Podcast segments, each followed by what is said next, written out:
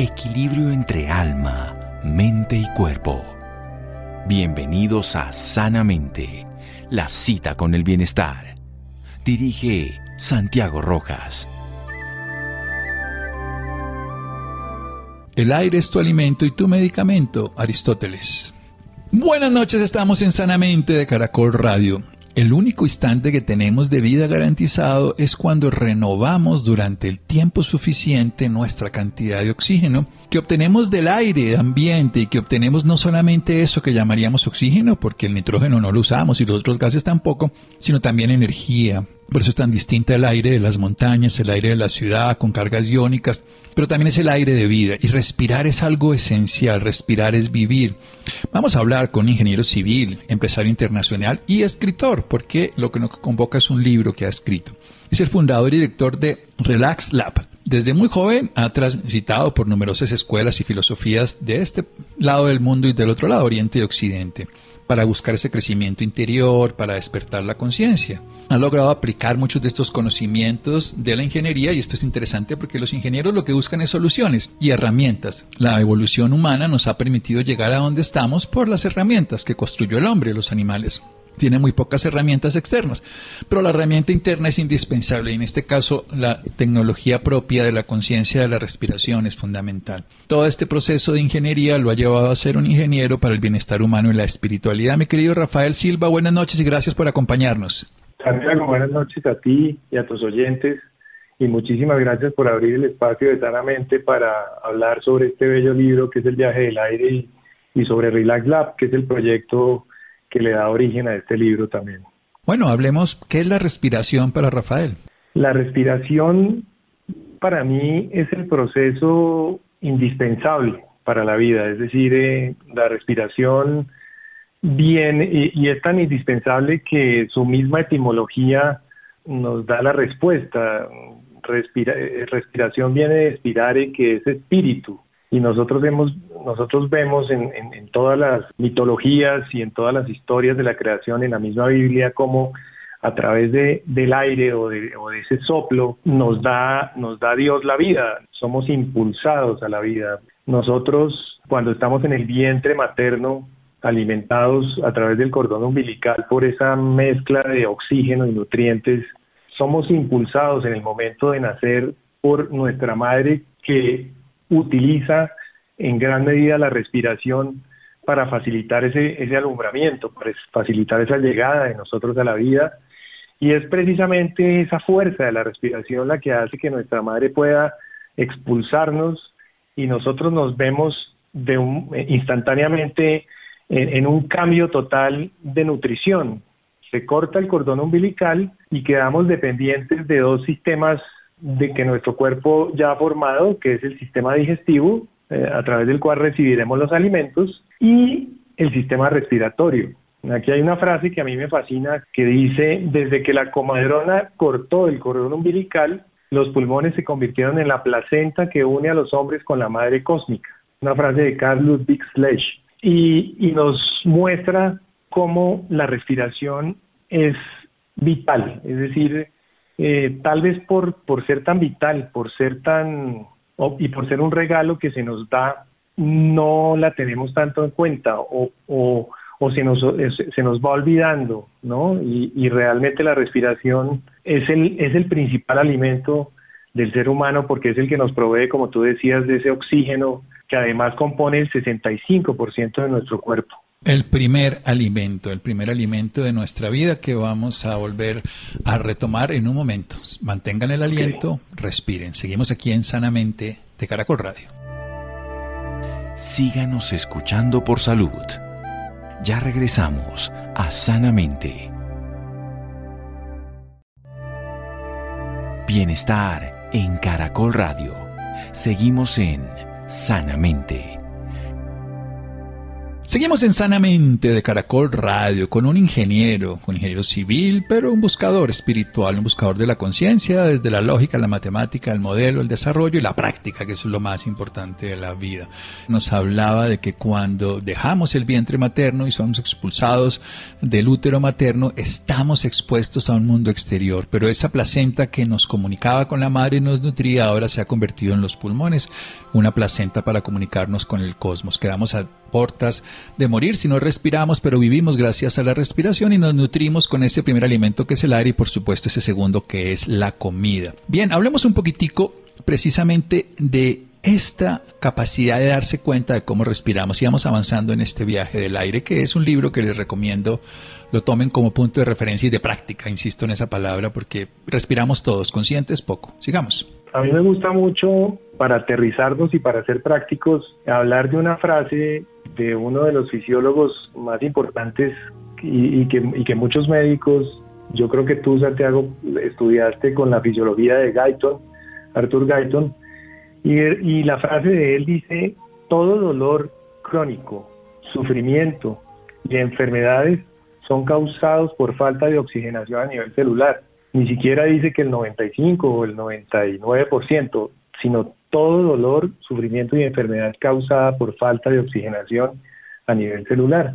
Y aquí es donde, donde, nos, donde nos damos cuenta de la, del poderoso mecanismo que es eh, la oxigenación a nivel celular. Nuestro cuerpo está compuesto por billones de células, más o menos 37 billones de células, y cada una de esas células tiene en su interior entre mil y dos mil mitocondrias, que son como pequeñas fábricas que van a fabricar la energía del cuerpo. Aquí es un poquito técnico, pero vamos a ir rápidamente. La energía del cuerpo es una molécula prodigiosa que se llama ATP, fosfato. Y la célula utiliza dos elementos principales. Utiliza una, una molécula de glucosa y utiliza oxígeno para producir este ATP. Es decir, mm, sin oxígeno es imposible la producción de energía y en realidad el oxígeno es, como ya lo dijimos, el 65% de, de nuestro cuerpo, pero en el ATP es también el mayor componente de esa molécula de ATP que es la moneda de la energía. Básicamente, para expresarlo en un ejemplo, eh, es una moneda, es, con lo que paga cada gasto de energía del cuerpo. Si nosotros parpadeamos, gastamos ATP. Si nosotros movemos un dedo, gastamos ATP. Si sentimos una emoción, gastamos ATP. Si damos un paso, gastamos ATP. Y para todo esto se necesita el oxígeno. Más o menos, en un día, nuestro cuerpo produce nuestro propio peso. Si pesamos 80 kilos, el cuerpo produce 80 kilos de ATP en una actividad normal. Es decir, el oxígeno está presente y, está, y tiene que ser ingresado a nuestro cuerpo permanentemente. ¿Qué quiere decir esto?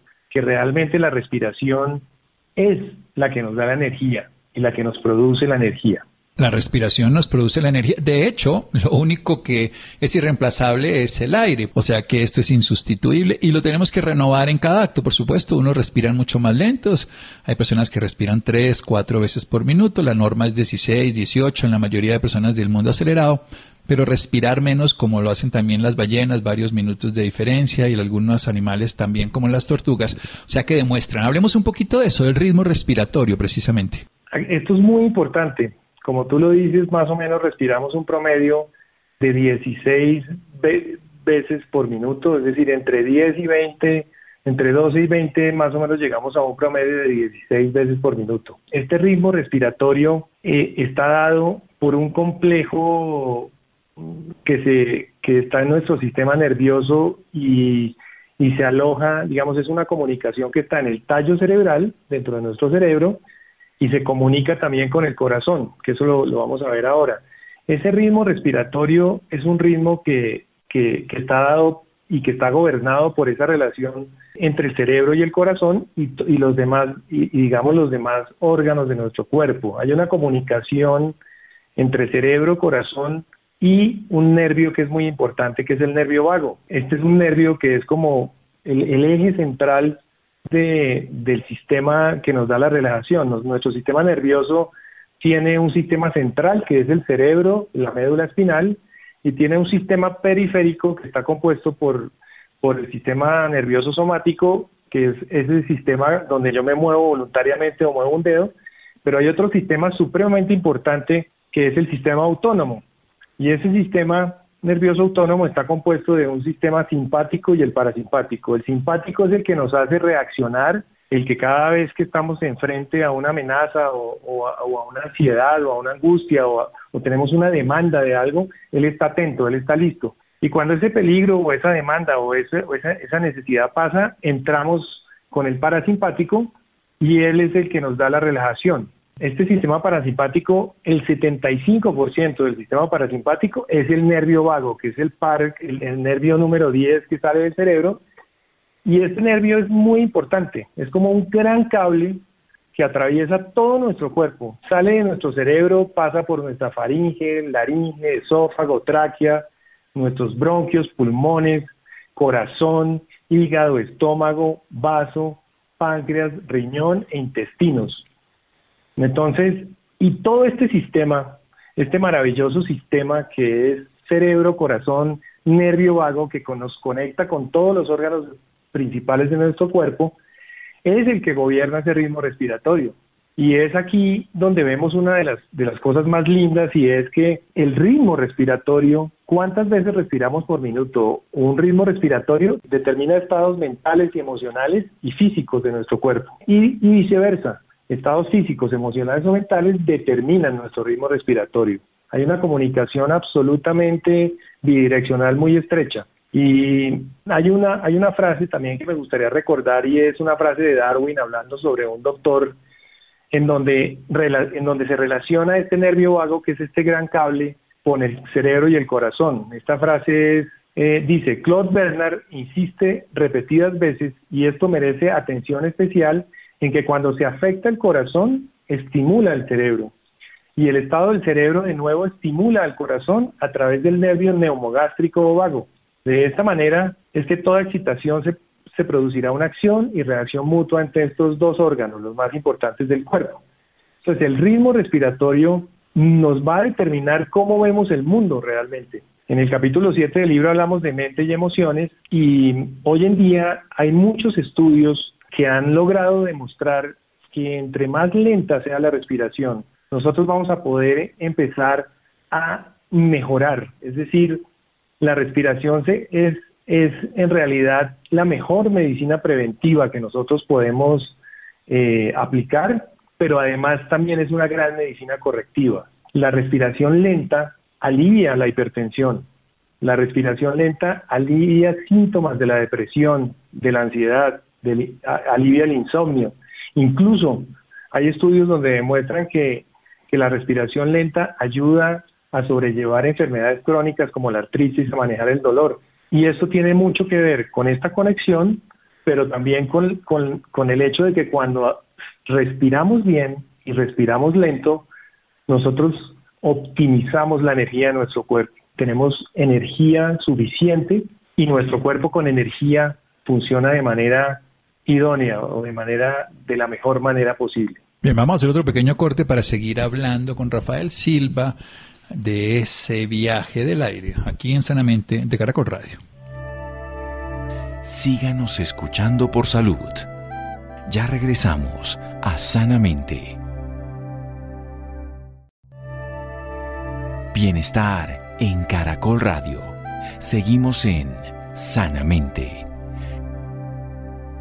Seguimos en Sanamente de Caracol Radio. Rafael Silva es un ingeniero, ha trabajado en una búsqueda interior y nos ha dejado un maravilloso libro, El viaje del aire, el regreso a la respiración consciente.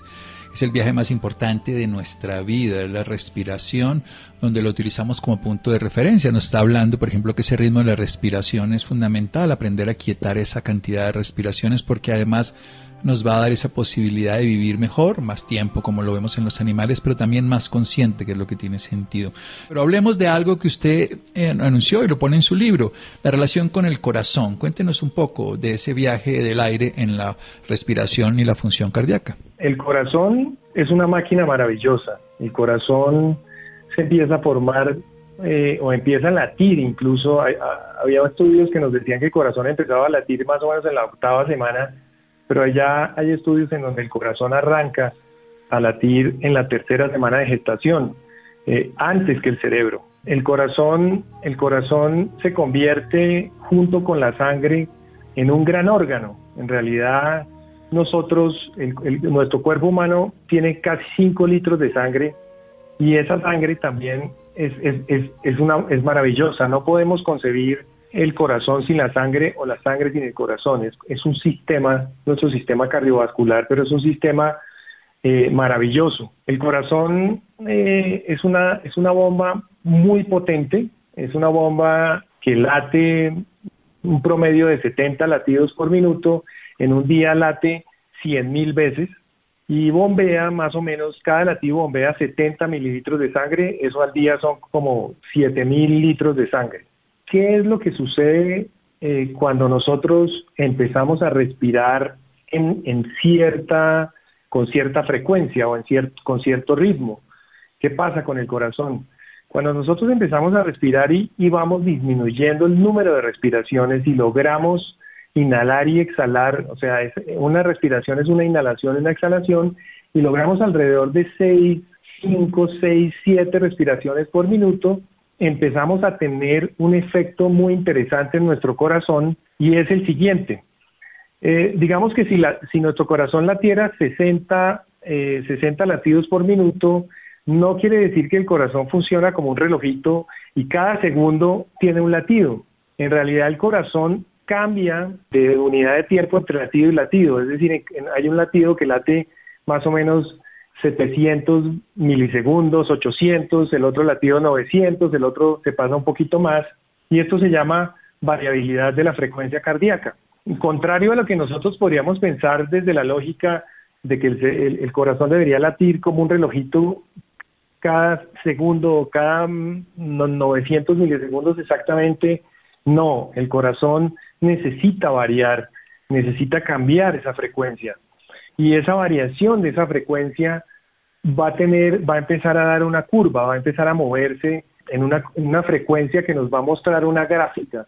Cuando ustedes miran una gráfica que son esas ondulaciones del mar, si nosotros entramos en ese ritmo respiratorio de alrededor de 6, 7 o 5 respiraciones por minuto, esa variabilidad de la frecuencia va a empezar a describir una, un hermoso, una hermosa onda sinusoidal, una ola del mar muy redondeada. Y ahí quiere decir que estamos en coherencia cardíaca. Esa coherencia cardíaca lo que va a permitir es una comunicación directa con nuestro cerebro y esa relación corazón-cerebro de la que hablábamos va a entrar en un estado de flujo. Nuestro cerebro va a empezar a producir ondas alfa y vamos a entrar en un estado creativo, en un estado, en un estado de calma y de comunicación con nosotros mismos. Entonces, aquí es donde estos dos órganos, como decía el doctor Claude Bernard, los más importantes del cuerpo, corazón y cerebro, empiezan a trabajar al unísono. Y es como si nosotros pudiéramos escuchar el corazón y el corazón también nos escuchara. Aquí, aquí activamos un, una, un, sentido que se llama la interocepción y es, una, es la manera que tenemos nosotros de empezar a sensibilizarnos y a sentir nuestro cuerpo, a encontrar ese equilibrio dentro de nuestro cuerpo. Esta respiración, eh, esta coherencia cardíaca hace que podamos estar más en comunicación con nuestro cuerpo y lograr activar ese, ese poder sanador, es decir, dejarnos de interponer entre en ese poder sanador de nuestro cuerpo que cuando entra en ese estado de equilibrio, en ese estado de flujo y de armonía interna, empieza a sanarnos de manera automática con su gran inteligencia eh, que todos, con la que el universo nos ha dotado. Con lo que el universo nos ha dotado, con esa variabilidad que la palabra bonita de adaptabilidad el ser humano se adapta a los cambios que existen en el entorno y también en su parte interna. Nos habla del interoceptivo, que son esos espías, vigías que tenemos en todo el cuerpo, porque tenemos una esterocepción, que es la vista, el olfato, el gusto, todos estos sentidos que están hacia el mundo exterior y del mundo exterior hacia nosotros. Pero está un sistema que nos recorre internamente y nos dice cómo estamos y dónde podemos recurrir permanentemente a descubrir qué nos ocurre, qué nos pasa, dónde estamos situados en la vida, así como la propiocepción de cómo estamos localizados. Por eso la postura, el sentirse y el respirar conscientemente nos cambian la vida. ¿Qué práctica nos recomienda para cada día? En el libro eh, tenemos lo que se llama el manual del viajero. El manual del viajero es eh, la segunda parte del libro donde explicamos los tipos de respiración que existen y damos 21 prácticas de respiración. Cada día es importante que tengamos conciencia de la respiración y por eso la práctica número uno es una práctica que nosotros recomendamos que es como es la respiración completa, es descubrir cómo en realidad la respiración principal es la respiración abdominal, en la cual el diafragma baja y, hace que ese abdomen salga. Luego sigue una respiración torácica que está situada en la parte media de nuestro pecho y luego una respiración clavicular. tres, estos tres tipos de respiración componen esa respiración completa. ¿Qué pasa hoy en día? La mayoría de las personas respiran a nivel torácico, no tanto a nivel abdominal y la respiración abdominal es la que nos lleva, nos trae todos los beneficios. Entonces, esa práctica de empezar a sentir que cuando inhalamos baja nuestro diafragma y se hincha un poco el abdomen y cuando exhalamos se desinfla es vital, es, es, es una de las prácticas más importantes. Otra práctica eh, que, que es poderosísima es una práctica que está eh, relacionada con cómo funciona, con cómo funcionamos en el, proceso, cómo funciona el proceso respiratorio. Resulta que cuando eh, entran, entra el aire y entran las moléculas de oxígeno, en nuestros alvéolos pulmonares se, intercambia ese oxígeno y sale el dióxido de carbono, eh, que, que es el CO2. Este dióxido de carbono viene de las células. Ese oxígeno entra a nuestra sangre y se va impulsado por el corazón a todos los tejidos de nuestro cuerpo. Cuando el capilar que conduce la sangre, llevando ese oxígeno, llega a la célula, lo que hace, lo que hace ese, esa molécula de hemoglobina, que es la que lleva el oxígeno, le, le dice a la célula, bueno, usted deme una molécula de dióxido de carbono y yo le doy oxígeno. El dióxido de carbono es, es la moneda de intercambio. Si no hay dióxido de carbono en la célula, esa hemoglobina no entrega el oxígeno. Entonces aquí hay algo muy importante y es que el dióxido de carbono en realidad mm, eh, no es tan deshecho como, como, como se, estamos acostumbrados a, verlo. En realidad el dióxido de carbono es tan importante como el oxígeno en el balance de esta respiración. Entonces, ¿cómo logramos nosotros, y estas son prácticas que, que los deportistas de alto rendimiento la hacen, que es una práctica basada en la técnica del doctor Buteyko, eh, Konstantin Buteyko por allá en Rusia. Eh, Vladimir Konstantin Buteyko, bellísimo personaje, 350 mil casos de pacientes asmáticos curados con su técnica. Siga. Sí. Eh, entonces, esto está basado en la pausa que nosotros hacemos después de exhalar. Nosotros, el proceso respiratorio tiene la etapa de la inhalación, nosotros después de terminar de inhalar podemos hacer una pausa con el aire, luego exhalamos y después de exhalar sigue otra pausa, que es la pausa sin aire. Esta técnica lo que hace es que nosotros inhalemos y exhalemos normalmente y cuando terminamos de exhalar hacemos una pausa. Antes de volver a tomar la inhalación, hacemos una pausa y contamos. Podemos contar en segundos o si estamos caminando podemos contar cuántos pasos podemos dar, podemos tapar las fosas nasales un, momento y cuando sintamos esa necesidad de volver a inhalar, que no hagamos un esfuerzo tan grande, pero que, que, que se sienta esa necesidad, volvemos a inhalar normalmente. ¿Qué es lo que estamos haciendo acá? Lo que estamos haciendo acá es aumentando la tolerancia del cuerpo al CO2. ¿Y esto en qué deriva? En que si nuestro cuerpo aumenta su tolerancia a CO2, es decir, si tenemos más CO2 en todas nuestras células, vamos a recibir más oxígeno. Eh, y esto es maravilloso porque es una forma en la que nosotros podemos incrementar de manera natural la oxigenación de nuestro cuerpo con todos los beneficios que eso conlleva a nivel de salud preventiva y a nivel de salud correctiva, tanto salud física como salud mental un trabajo integral precisamente que nos puede favorecer no solamente para estar mejor físicamente, más vitales, con un intercambio adecuado, usando algo que está disponible para todos y es gratis, que las diatomeas y los árboles nos lo recrean todos los días, sino también para rendir. Y para terminar, ¿qué es esto de lo que usted nos ha contado de su laboratorio? Precisamente, usted es el director de Relax Lab. Sí, Santiago, Relax Lab es, es un proyecto, eh, es un laboratorio que ya, que ya tenemos, estamos ubicados al lado de la clínica del Country, en el octavo piso de un edificio que se llama Centro Profesional del Country, que es un edificio que mucha gente acá en Bogotá conoce dedicado a los temas de salud. Aquí tenemos siete laboratorios. ¿Qué es un laboratorio? Un laboratorio es un espacio en el que un profesional en psicología apoyado por tecnologías de neurofeedback y biofeedback, nos, va a guiar a través de experiencias que buscan ayudarnos a estabilizar, a sanar, a ordenar la mente, las emociones y el cuerpo. Es decir, va a ayudarnos a gestionar de manera integral los estados de estrés, de ansiedad, de depresión, de preocupación que tenemos, que tenemos. Hoy en día eh, la incertidumbre es, es, lo que vivimos. Vivimos tres cosas muy, muy fuertes. Vivimos incertidumbre, vivimos cambio muy rápido, cambio que no nos deja espacio para adaptarnos, es tan rápido que nos deja espacio para adaptarnos, y soledad. Aunque, aunque estamos tan hiperconectados, la soledad también es algo que, que, a todas las edades, a la, a la gente de todas las edades le empieza a afectar. Y estas tres cosas, incertidumbre, cambio rápido, soledad, genera estrés a nivel consciente e inconsciente. Aquí en Relax Lab tenemos un programa de 21 sesiones, de una, de una hora cada sesión, que está repartido en tres módulos, de siete sesiones cada uno.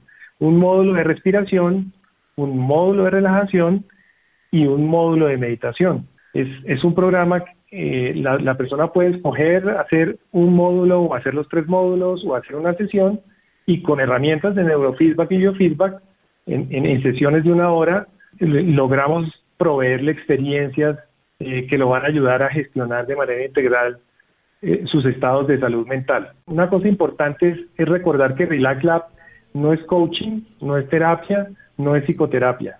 Si bien hay un profesional en psicología, él lo que hace es facilitar el uso, eh, eh, el uso de la tecnología de neurofeedback y biofeedback. Relax Lab es, es, es un complemento para, para, para, la, para los terapeutas o la gente que hace coaching o la gente que hace psicoterapia. Relax Lab es más autoconocimiento, autogestión y autotransformación. No, y desde algo que la tecnología obviamente está hecha para apoyar lo que hablamos al principio, las herramientas que nos han transformado, que la ingeniería las crea, para desarrollar las capacidades que ya tenemos. Las tecnologías están para soportar de una mejor manera todas las cosas de la vida. De hecho, tenemos la calefacción, tenemos el aire acondicionado, las tecnologías de comunicación, todo lo que sea. Y en este caso, para despertar más a la conciencia de quiénes somos y para qué existimos. Y para terminar, ¿cómo respira usted?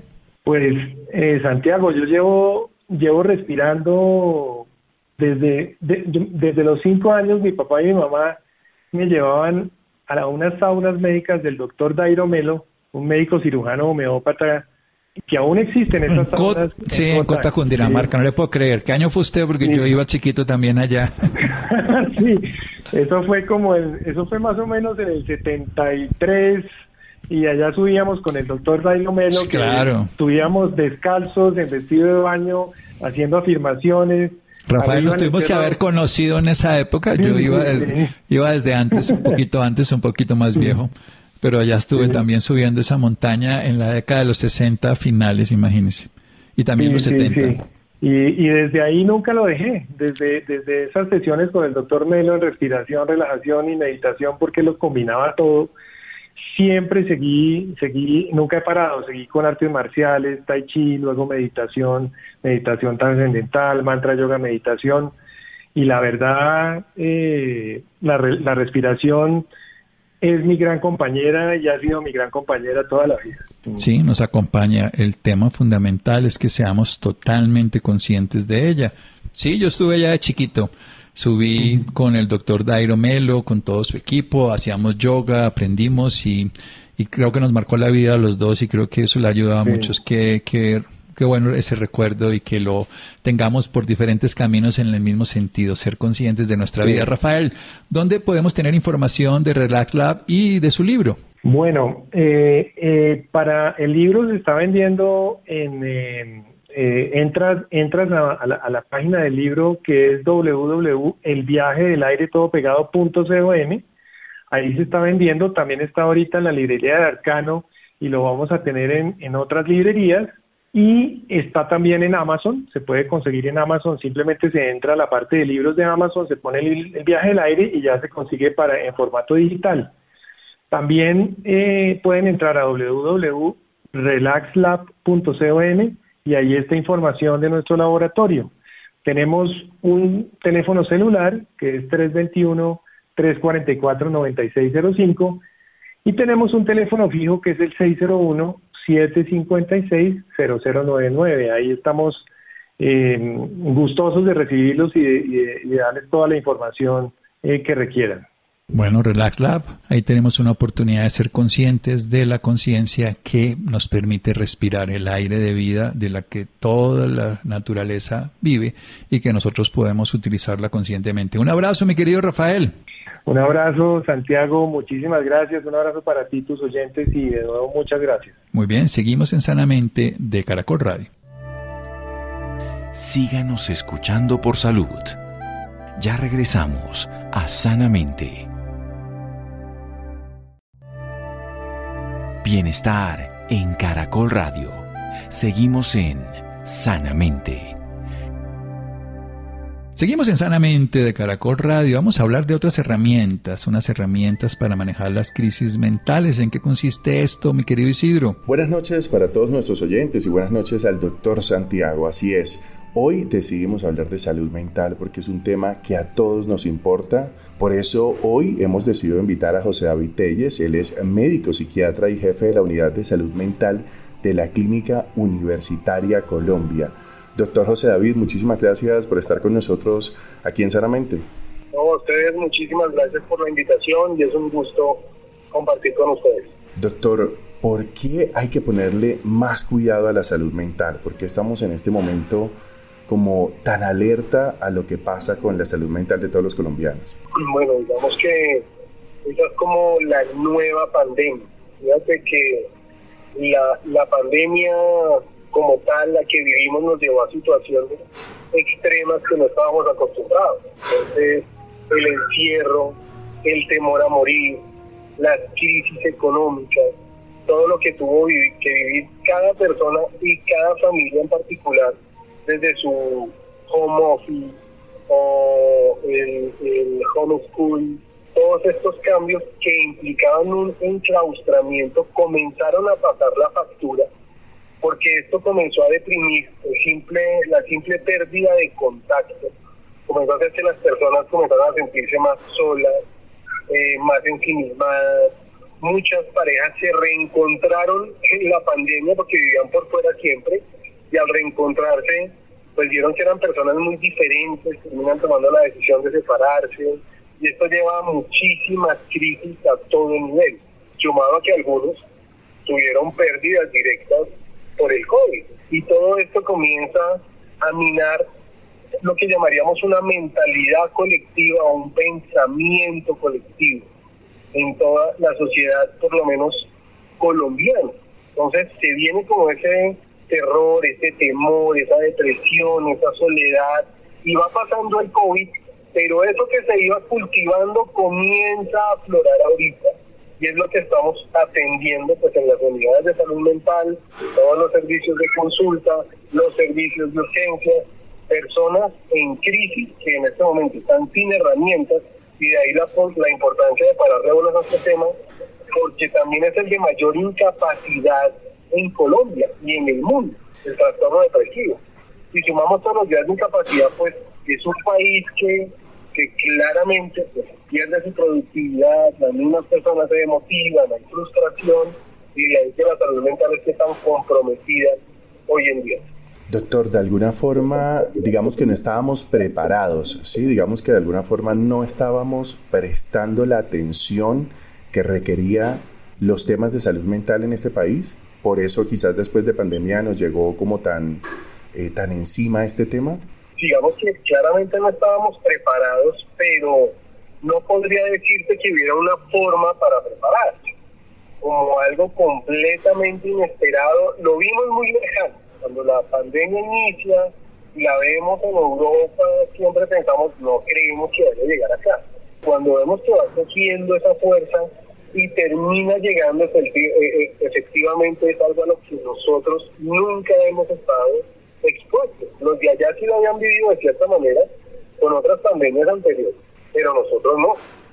Aquí en Latinoamérica y como se da en Colombia, claramente nos cogió fuera de base. Decirte, mira, es que la forma de prepararse para una pandemia y debimos estar listos, no porque fíjate que la mentalidad del colombiano está en otro tipo de crisis que no es esta, está en el rebusque, en el buscarlo del día a día, en que los hijos van mal en el colegio, en la relación de pareja, en toda la situación laboral, en la misma economía colombiana, en un sistema, fíjate que en ese momento también estaba, había dificultades a nivel político muy importantes, todo este tema que nos ha minado de 50 años que todavía no nos lo, no nos lo hemos podido quitar de la cabeza, que de alguna manera es cultural. Entonces el colombiano está concentrado en eso.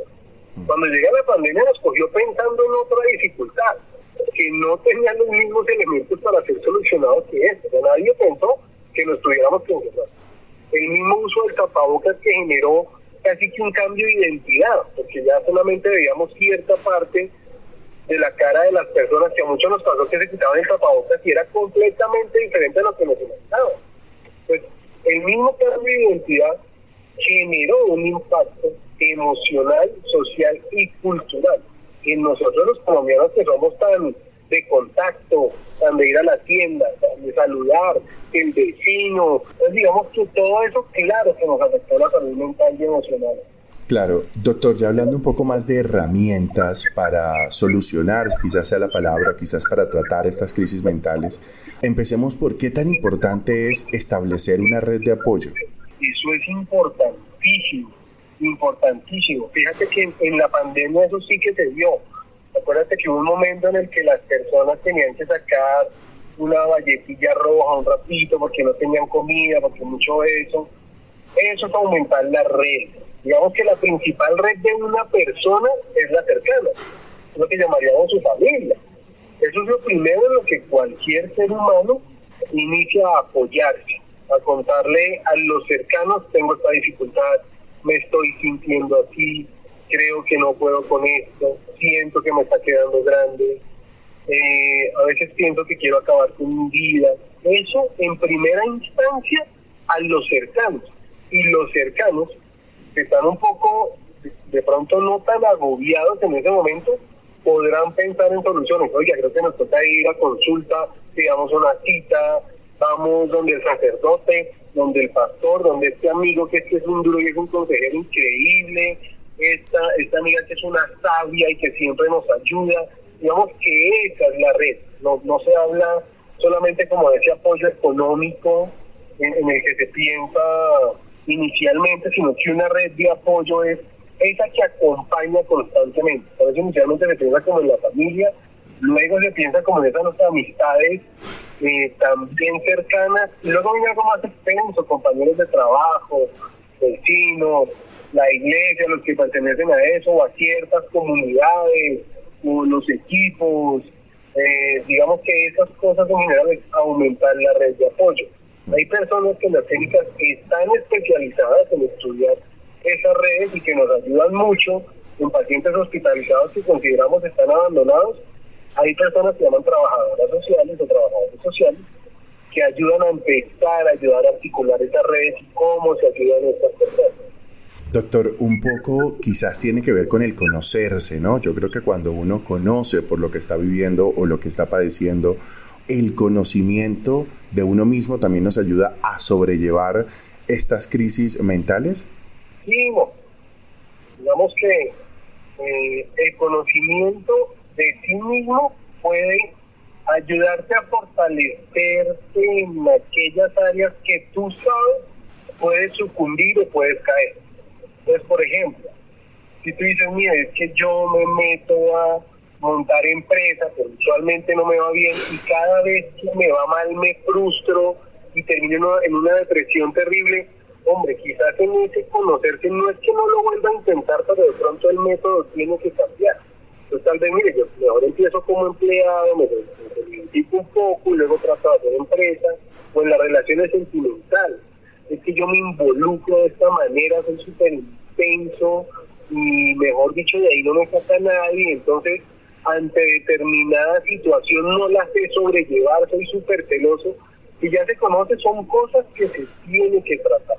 Ahora hay cosas en el común denominador de las personas que nosotros llamamos factores de riesgo para deprimirse, que sí es bueno que todo el mundo los trabaje. Entonces, por ejemplo, dentro de esas cosas, que son esas rutinas un poco saludables, está el tener una actividad deportiva, una actividad social, una actividad artística, una actividad espiritual, una actividad lúdica que involucre ojalá socializar. Un último estudio eh, fomentó el chisme, por ejemplo. Muchos que decimos, no, es que ese chisme es terrible, pues depende la, el calibre del chisme, ¿no? Pero mm. como enterarse de esas cosas de farándula, usualmente no son tan útiles, pero sí desestresan la persona y la relajan. Como esa información que decimos, no es tan útil, pero me dispersó un poco eso que yo pensaba y me agobiaba.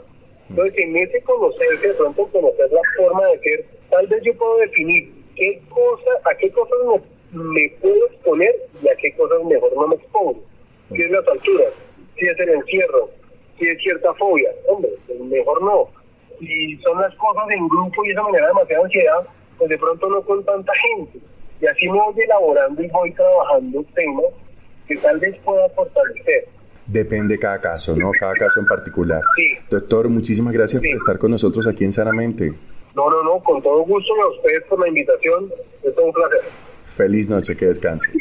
Gracias, lo mismo para ustedes. Gracias Isidro, muchas gracias, muchas gracias a Ricardo Bedoya. Ha sido bien interesante todo este día, como muchas de las otras oportunidades que nos da la vida. También gracias a John Sebastián, que nos acompañó en el máster. Llegamos al final de Sanamente. Quédense con una voz en el camino con Ley Martin. Caracol piensa en ti. Buenas noches.